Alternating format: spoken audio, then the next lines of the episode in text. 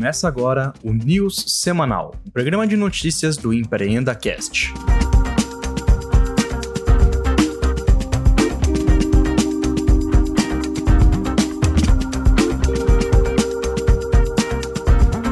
Fala galera do EmpreendaCast, tudo certo? Começando mais uma edição da News Semanal, formato que a gente lançou aí na semana passada. Hoje é o segundo episódio, tô aqui de novo com o Pietro da Ficha. Fala Pietro, tudo certo? Fala Léo, tudo bem e você? Tudo beleza, cara. Semana corrida, hein, Léo? Porra, essa daqui tem notícia para uns cinco programas. Foi até um trabalho a gente conseguir filtrar o que a gente queria mostrar aqui hoje, né? É isso. Mas vamos lá que tem bastante coisa pra gente citar. Você aí que tá lavando louça, limpando a casa, fazendo aquela faxina enquanto escuta o EmpreendaCast, eu tenho uma dica especial da nossa patrocinadora. Para você que tá nessa situação, meu amigo, você precisa conhecer a Ive. São produtos naturais que têm um cheiro maravilhoso, não fazem mal à saúde e vêm em cápsulas para economizar plástico. Ou seja, a Ive é amiga da natureza. Sim, tudo entregue na sua casa mensalmente por assinatura. Na boa, não sei como ninguém tinha pensado nisso antes. Usa lá o cupom EmpreendaIve e pega o seu descontinho. IVE que é yvybrasil.com. Acessa lá e prestigia essa patrocinadora que é uma linda. Primeira notícia aí, né, fazendo um link com o que a gente falou na semana passada, é sobre o WhatsApp né, que o WhatsApp foi barrado. Como a gente falou aí na semana passada, os reguladores né, seguiram olhando com uma certa preocupação né, o lançamento da função de pagamento do WhatsApp. Né, a reação foi bem grande e tanto o CAD né, quanto o Banco Central ordenaram a suspensão do funcionamento do serviço. Né, tem gerado bastante discussão essa chegada do WhatsApp no, no meio de pagamentos com algumas pessoas falando que o aplicativo não é seguro, né? Que é um tema que já se fala há bastante tempo. E o Telegram tem surfado a onda também nesses momentos. Né? E outros falando que o Banco Central só não quer um concorrente aí para o Pix. O que, que você tem a falar aí, Pietro? É, a gente comentou semana passada que o Banco Central não gostou muito, olhou com preocupação, mas pelo visto a gente errou, porque acho que o Banco Central detestou a ideia do WhatsApp não ter, ter lançado o serviço de pagamento. Ele determinou que a Visa e a Master suspendessem as atividades, lembrando que Visa e a Master seriam ali as bandeiras que poderiam ser utilizadas no pagamento. Os emissores era só no Nubank, Sicredi Banco do Brasil, e o processamento ia ser feito pela Cielo. No mesmo dia a ação da Cielo despencou, caiu ali 12, 15% mais ou menos. E segundo o Banco Central, o motivo deles pedirem essa suspensão foi para preservar o adequado ambiente competitivo e assegurar o funcionamento de um sistema de pagamento interoperável, rápido, seguro, transparente, aberto e barato. Ou seja, é aquilo que a gente estava falando, o Banco Central ali com o Pix ele está querendo criar um sistema interoperável, um sistema que todo mundo use e que seja transparente e barato. E vai fazer de tudo para que não existam sistemas fechados que nem tem, tem na China. É, ainda segundo o Banco Central, o funcionamento ali do WhatsApp poderia gerar danos irreparáveis ao sistema no que se refere à competição, eficiência e privacidade dos dados. Essa foi uma postura até um pouco drástica, porque esse Banco Central ali, desde o Ilan, antes do, do Roberto Campos, é um Banco Central pró-inovação, que vem criando aqui sandbox, que vem criando o Open Banking, o próprio Pix, que é o sistema de pagamento instantâneo. Então foi uma, uma contra-reação bem grande. E agora é ver os próximos capítulos, se o WhatsApp vai ser integrado ao Pix ou vai abandonar o, o sistema de pagamento deles. Quando eu vi essa notícia que eles tinham barrado, eu me perguntei uma coisa principal. Será que o WhatsApp não pensou nisso e nem falou com o Banco Central? É, ou nenhuma outra instituição semelhante? Eu imagino que não, imagino que algum tipo de contato eles tenham tido. Ou eles meteram louco e lançaram mesmo, que era até uma coisa que eu estava comentando com alguns amigos. Uma coisa é a lei do país, outra coisa são as leis que as big techs impõem uhum. para elas, né? Uhum. Então, a gente vê aí Facebook, Google, etc., operando numa, numa dinâmica quase que individual e à parte né, de muitos países. GDPR, LGPD já são importantes por si só, né, mas com certeza tem um, tiveram um impulso muito grande com base né, de todo esse poder que, que as Big Techs têm. E aí eu fiquei muito nisso, cara. Eu falei, pô, será que os caras só meteram louco e lançaram o sistema sem falar com ninguém? É, então... a gente sabe que eles estavam conversando com os grandes bancos, Itaú, Bradesco, Santander, e que eles optaram por não participar. Por isso entrou só o Banco do Brasil, Nubank e Sicredi. Agora deve ter tido ali contatos com o Banco Central, com o regulador, obviamente, mas é um pouco o que você falou. É, tem um plano na cabeça ali, tem um tamanho. Aparentemente, é o que o pessoal fala é que a operação ela tá de acordo ali com, com o sistema de pagamento, porque ela está sendo processada pela Cielo, então no final ela é como se fosse mais uma transação acontecendo. É, tinha o pessoal falando de inovações, da criação de tokens em cloud, ou seja, todo mundo que tem o WhatsApp ali poderia fazer uma, uma transferência, mas aparentemente a, a reação aqui não foi boa do Banco Central, não. É, vamos aguardar as cenas dos próximos capítulos, tem muita água passar por debaixo dessa ponte, né? Não acho que o WhatsApp vai deixar isso, isso de lado, talvez tenha um, uma lombadinha aí no meio do caminho, mas uhum. acho que a gente vai voltar a falar disso, é aqui, inclusive, bem em breve. Próxima notícia é sobre viés e preconceitos em videogames, né? Também linkando com algo que a gente falou uhum. na semana passada, sobre esse viés em algoritmo de reconhecimento facial, né? A gente continua falando sobre esse tema, mas relacionados a videogame. Fala um pouquinho pra gente, Pedro. É, aqui a, a questão. É, então, semana passada a gente comentou que você tinha ali algoritmos de, de, reconhecimento facial que eles eram mais imprecisos quando você pegava pessoas negras ou, ou minorias, é, latinos também, asiáticos. E agora o que vem se falando bastante é dos vieses mais focado em estereótipo nos videogames. Então você uhum. ter um, um personagem asiático com todo aquele estereótipo asiático, você ter um personagem negro com o papel dele no, no videogame ser um estereótipo, então é um pouco do que a gente vinha falando, como a gente não leva os nossos vieses para esse mundo uhum. digital e para os algoritmos. Inclusive, tiveram muitos protestos contra a EA, que é, quer fazer o Win Eleven, a, a Epic Games, a Sony, para elas se posicionarem quanto a isso e incentivarem uma mudança nesse aspecto. Com certeza. E legal esse ponto que você trouxe, né, de como que a gente toma cuidado para não levar essas características, né, esses preconceitos para outros lugares, né? Sair do, uhum. do, dia a dia ali, como os próprios videogames. E tem um, um, dado legal que, numa matéria do TechCrunch, que foi uma pesquisa feita com desenvolvedores de, de jogos, né, em 2019, que está bem relacionado com isso, em que mais de 80% dos desenvolvedores se identificaram como pessoas brancas, né, caucasianas, europeias e assim por diante. Uhum. Só 7% se identificaram como hispânicos ou latinos e só 2% como negros ou afro-americanos, africanos e assim por diante. Então, existe uma falta de representatividade também nos próprios desenvolvedores, né? E acaba virando meio que uma bola de neve. Você já tem esse preconceito, essa característica no, na vida real ali. As pessoas que estão desenvolvendo tendem, a gente está vendo aqui, mais de 80% de né, de pessoas brancas, é, naturalmente isso acaba sendo refletido também nos uhum. jogos, né? Então, essa discussão, essa pauta de trazer a diversidade bate muito nisso também, né? Sobre a representatividade, tanto de quem está fazendo quanto o produto que eles Sim. entregam aí para o público final, né? É, e olhando a ponta de quem joga, hoje são mais ou menos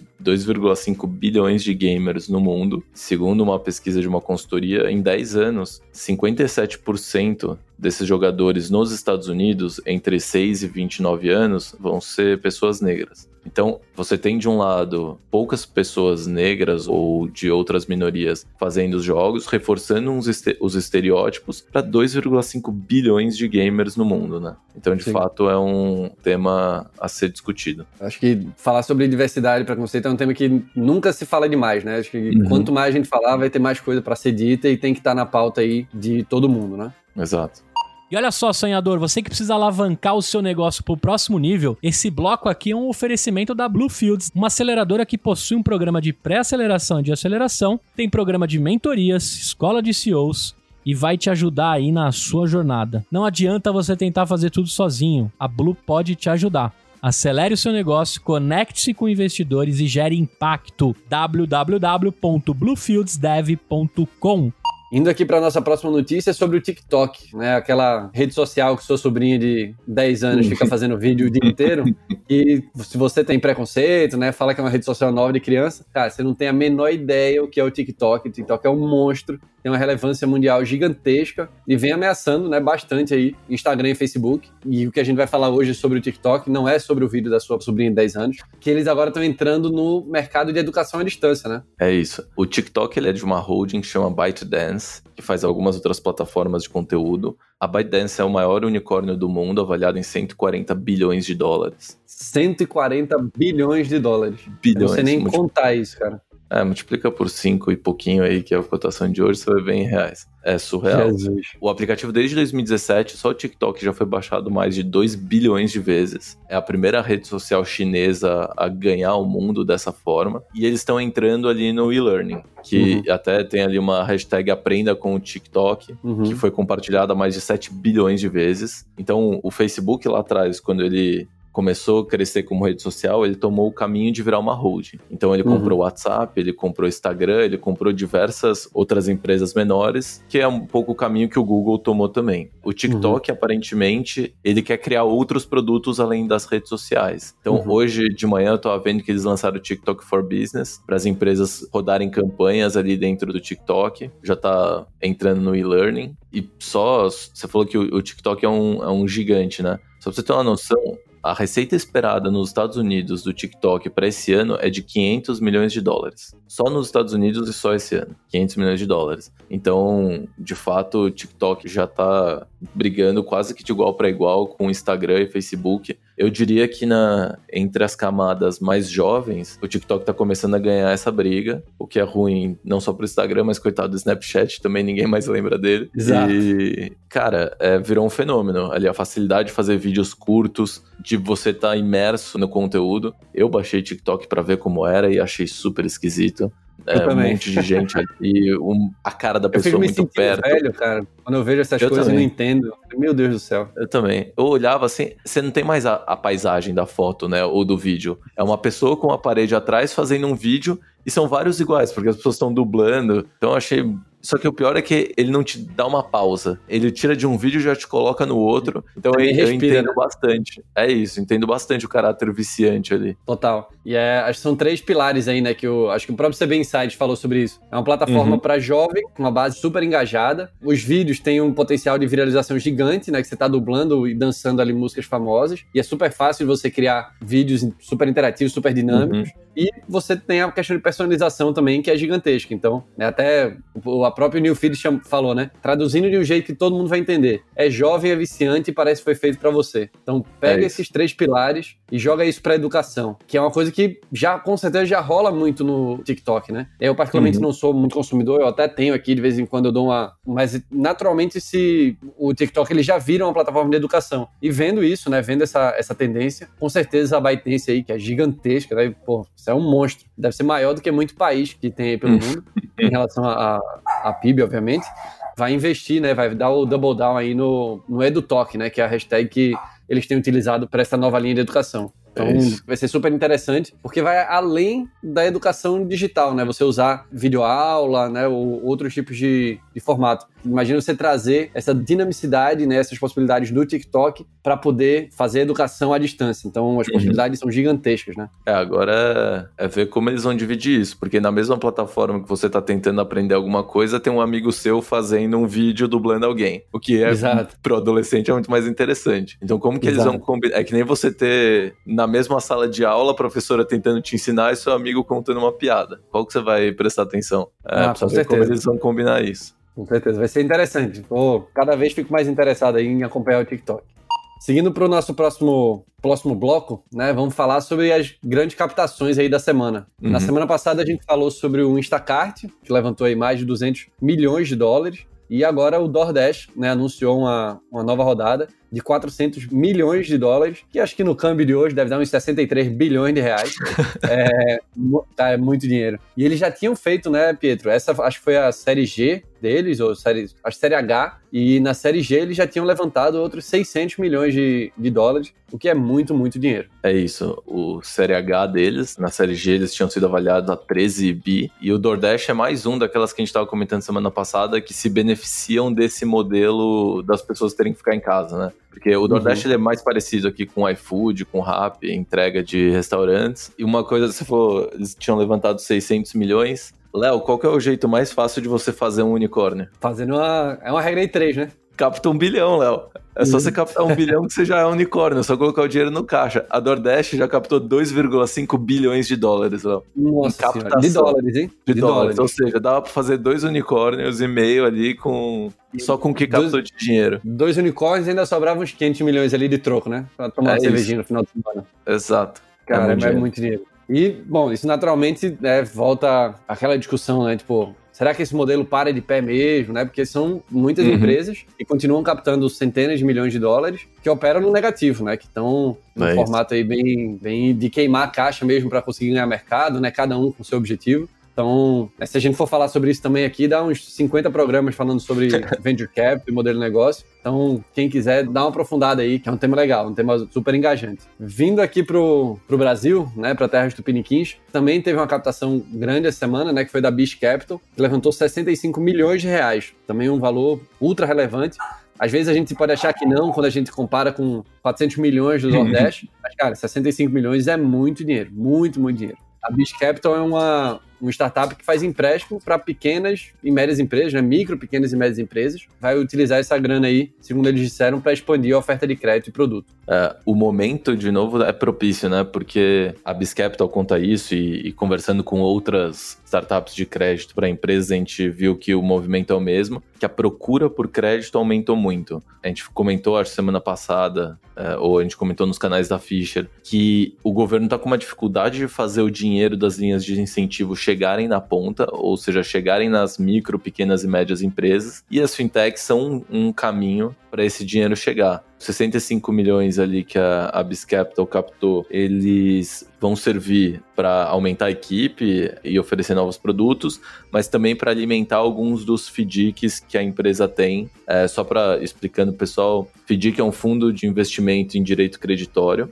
e é a forma como muitas dessas startups elas emprestam dinheiro. Então, o dinheiro é de um fundo que é um fundo regulado, é um fundo que pode emprestar recursos, e aí a startup em si ela faz a originação do empréstimo. Então ela conversa com a empresa ou pessoa que está querendo tomar o empréstimo, faz todo ali os cálculos de taxa e aprovação empresta o dinheiro desse fundo que é gerido por ela. Então não, ela não empresta um dinheiro que está no caixa dela. Não, com certeza, cara. Acho que vai ser super relevante, né? Nesse momento em que a gente tem a economia como um todo e, e vários né, micro e pequenos negócios passando por essas dificuldades, é aquele momento em que todo mundo se ajuda, né? Esse crédito que tende a ser mais barato né, e mais fácil, menos burocrático, vindo de uma fintech como a Biz Capital, para as empresas que precisam de crédito ali, seja para se manter, seja para conseguir expandir suas linhas né, de, uhum. de trabalho. Então é um momento bastante propício para eles. Você vai num, num, banco tomar crédito, a primeira coisa que o cara vem te pedir é 3 a 5 anos de balanço e DRE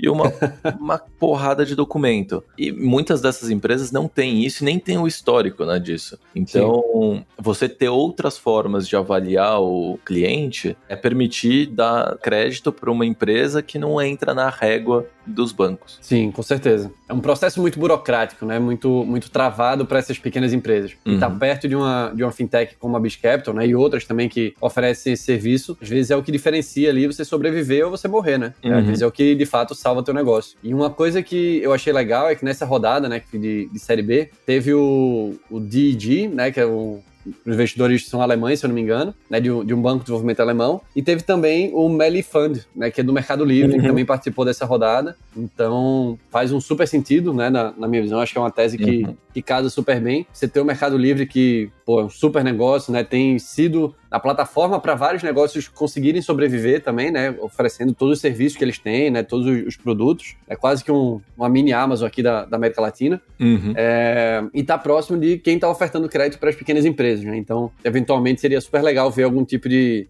de cruzamento aí, né? O próprio Mercado Livre já tem via Mercado Pago, né? Empréstimo também para pequenas empresas. É super legal ver o que é que eles vão trazer para frente. Além dos outros fundos, né? Que já tinham participado das rodadas da Biscapital, então Monax, Chrome Invest, o próprio Kona Capital, né? Uhum. Que participaram também das primeiras rodadas e parece que todos eles acompanharam essa rodada atual também, né? Fizeram esse, esse follow-on aí. Sim. Será que a gente vai ver acontecer o que aconteceu com a Biva e o PagSeguro? Será que o, Será? Mercado Livre está investindo na Biscapital para depois comprar a Biscapital? Especulações ah, aqui. É, façam suas apostas. Vai ser interessante. O Mercado Livre eu sou super fã, cara. Acho que é um, foi muito responsável pelo crescimento do, e democratização do e-commerce aqui no Brasil, né? Sim. Então, tem feito um trabalho super legal. Que bom que eles estão aí perto da Biscapital também, que é outra empresa super massa.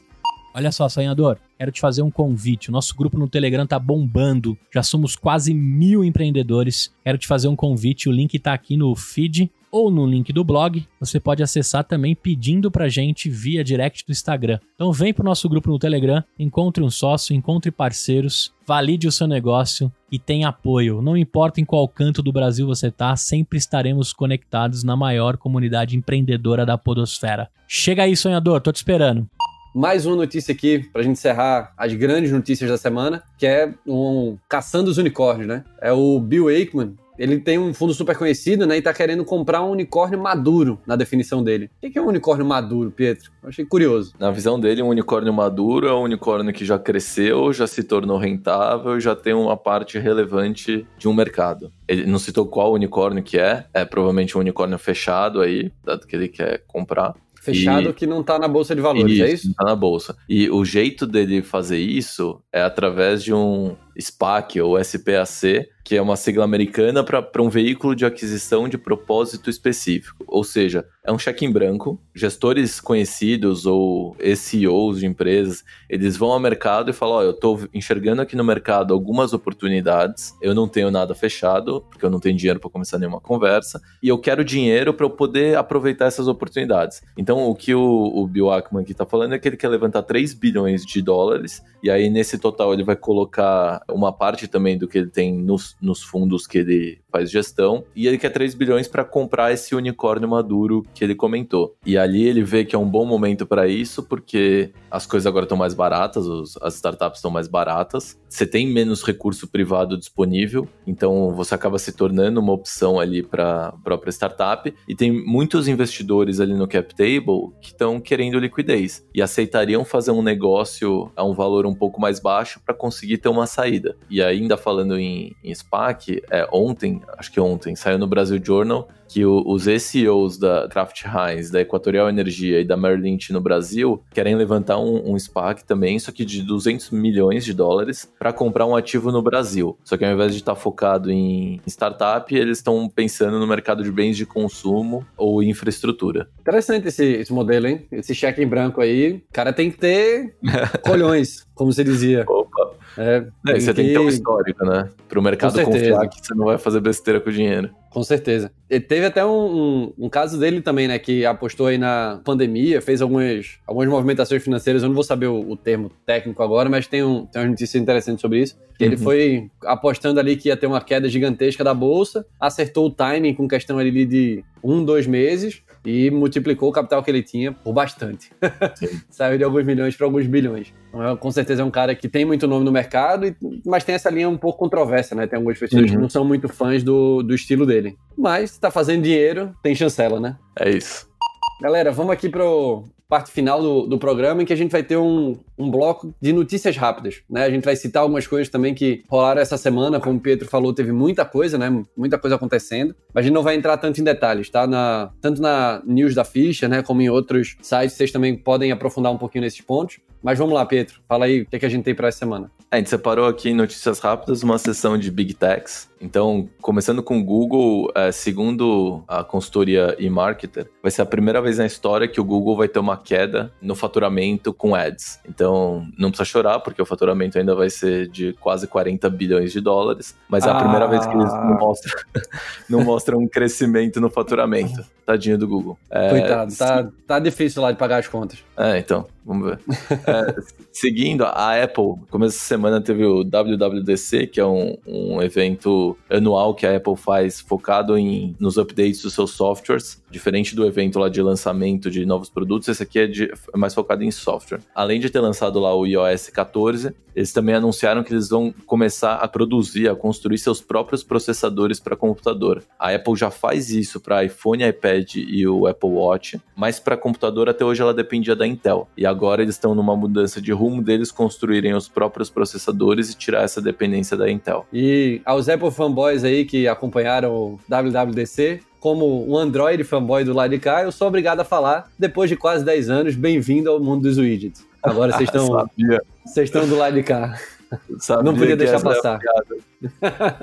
essa, essa briga aí tá bom. A gente vai falar mais de briga daqui a pouco. É, com certeza. E acabando a sessão aqui das Big Techs, a AWS lançou hoje o Amazon Honeycode, que é uma ferramenta de low code barra no code que eles chamam, que basicamente ela facilita a construção de aplicações, óbvio, baseado em, em AWS, sem você precisar de um desenvolvedor ou sem você precisar fazer desenvolvimento ou codar ali. Por isso que chama low code ou no code. Então, para equipes de trabalho ali ágil que precisam testar produtos, isso é super importante. A gente, até aqui na, na Fischer, a gente sempre tem um, um pouco desse embate de querer construir produto mais rápido do que a gente consegue fazer o desenvolvimento. Então deve ser uma bela, uma bela ajuda nesse sentido. É, eu não testei ainda, mas nos próximos dias eu vou dar uma olhada segundo bloco das notícias rápidas é sobre mercado de finanças como um todo, né? Uma notícia que chamou a atenção da gente foi da Wirecard, né, empresa alemã super conhecida aí de meio de pagamento, chamou a atenção na última semana por perder 1,9 bilhões de euros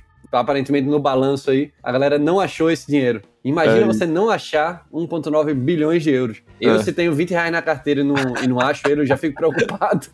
Imagina 1,9 bilhões de euros. Lá na Alemanha deve estar rolando dor de cabeça grande. Muito. Explicando um pouco isso, na verdade, a Ernest Young soltou um relatório falando exatamente isso. Eles não encontraram 1,9 bilhão de euros que a empresa afirmava que tinha. E aí, desde o começo de 2009, o Financial Times vem soltando alguns artigos falando que a empresa praticava uma contabilidade criativa, digamos assim.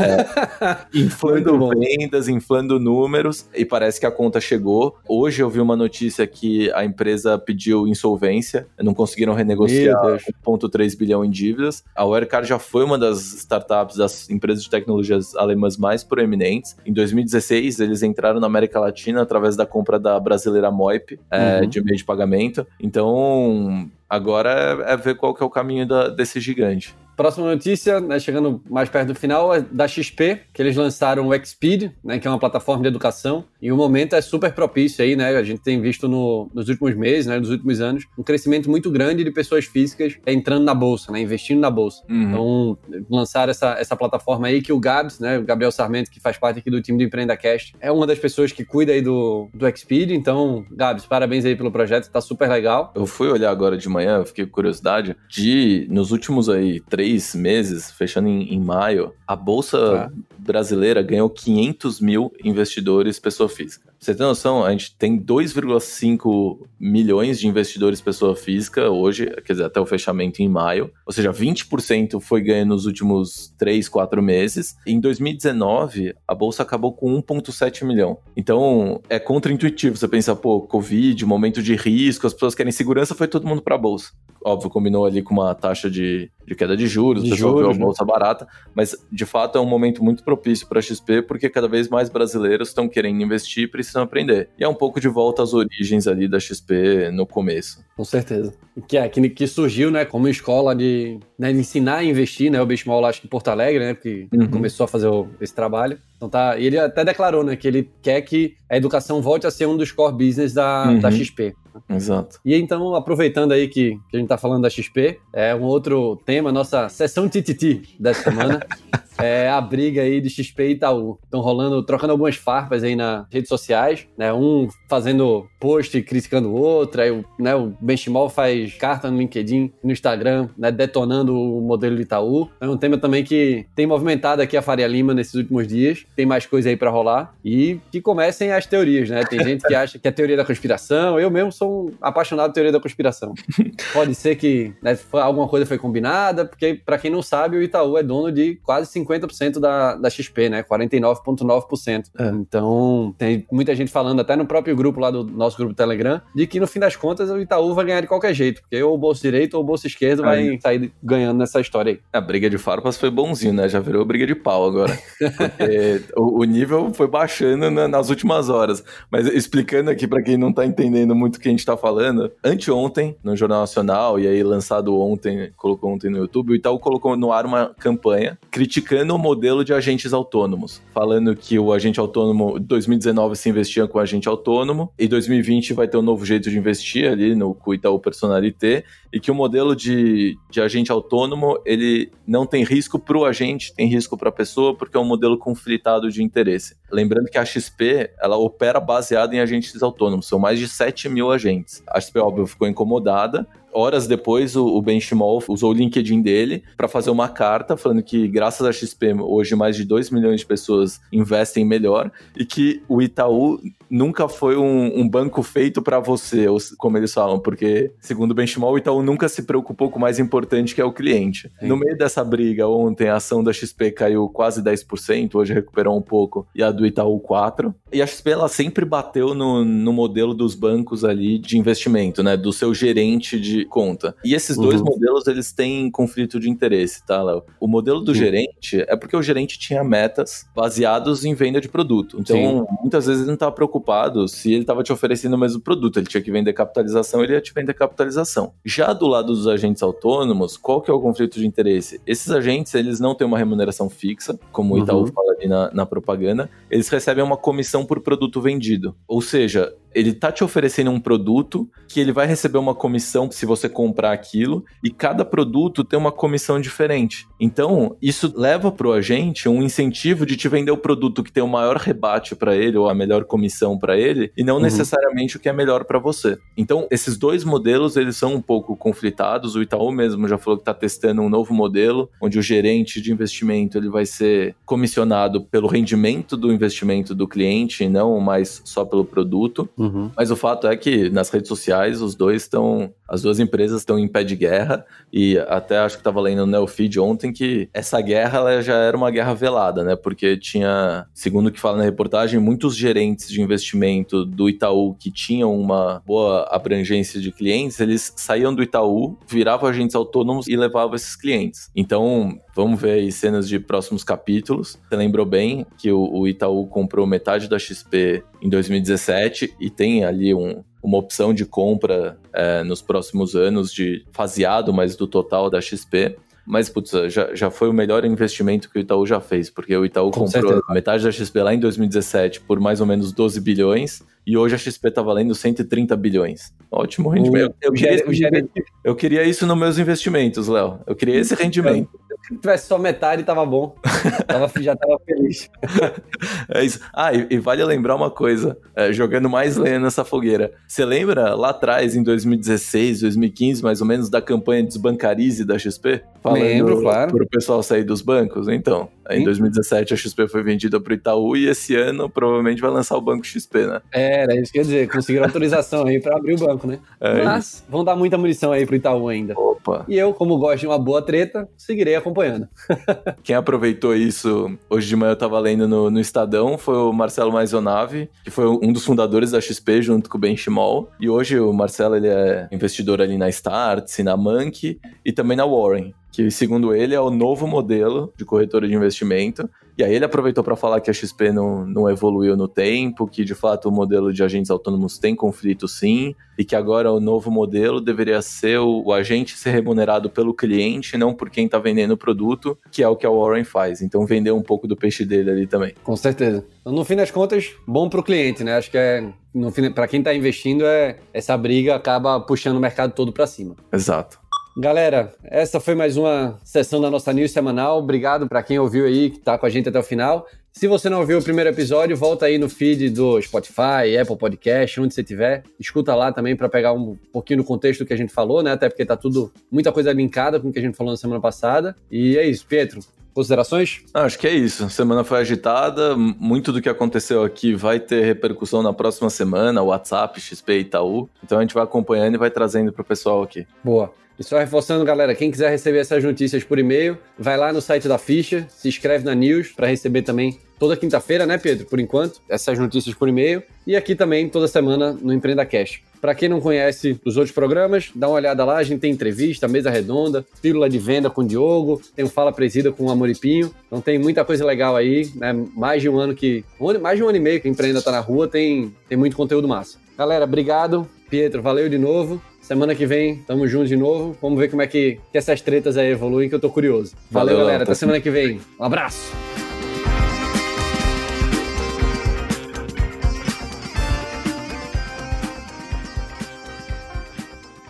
Ei, olha só, presta atenção. Você ficou até o fim do episódio e nem percebeu, né? O tempo voou. Eu quero te fazer um convite. Se você estiver me ouvindo ainda, você pode apoiar o nosso projeto.